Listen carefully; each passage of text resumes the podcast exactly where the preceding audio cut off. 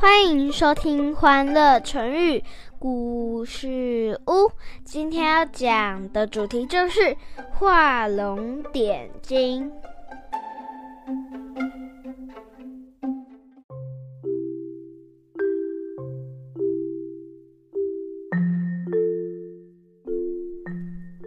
来来来，妈咪要开始说故事喽。在古时候，有一个大画家叫做张僧繇。据说啊，他的画技非常高超，许多人都会请他到家里作画。后来，他的名气大到连皇帝都知道他了。皇帝对大臣说。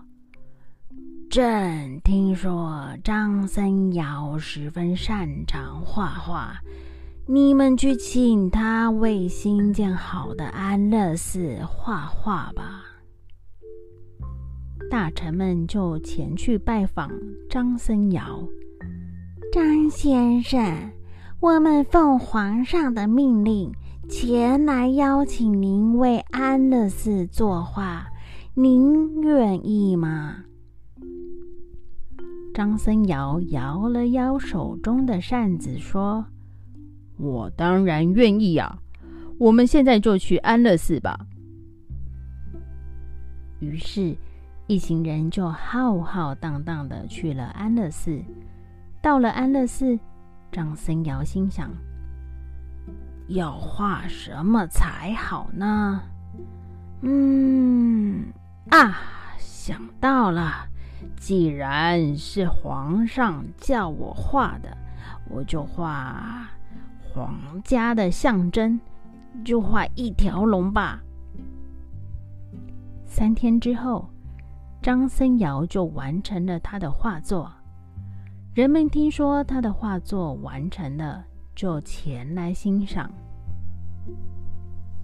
当他们看到张僧繇的画作时，发现龙没有眼睛，觉得十分奇怪。他们就问说：“怪啦怪啦，张先生，您这个龙是不是忘记画上眼睛了呀？”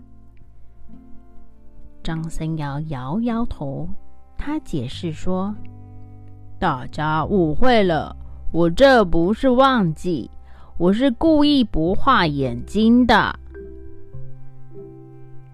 人们又问一次：“那为什么不画眼睛呢？”张僧繇得意地说：“因为我画的龙栩栩如生，如果点上眼睛，它就会变成真正的龙飞走了。”大家都不相信张僧繇的解释。大家说。您别说谎了，画里的龙怎么可能飞走啊？张僧繇面对大家质疑的声音，为了证明自己的画是真的，将画中的脸、将画中的龙点上了眼睛。当他画上眼睛，放下画笔的那刹那，神奇的事发生了。只见天空风云变色。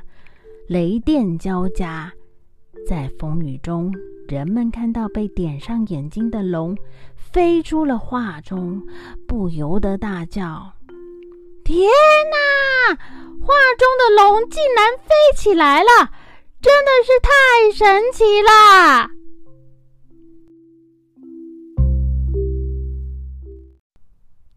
小朋友，画龙点睛就是用来比喻。一个人在作品上锦上添花，使其更加完美。我们在画画或者在写文章的时候，如果在关键地方多花一些心思去琢磨，就会让人眼睛为之一亮。如此一来，我们的作品就更上一层楼了。那蕾蕾，你可以帮我们用画龙点睛造句吗？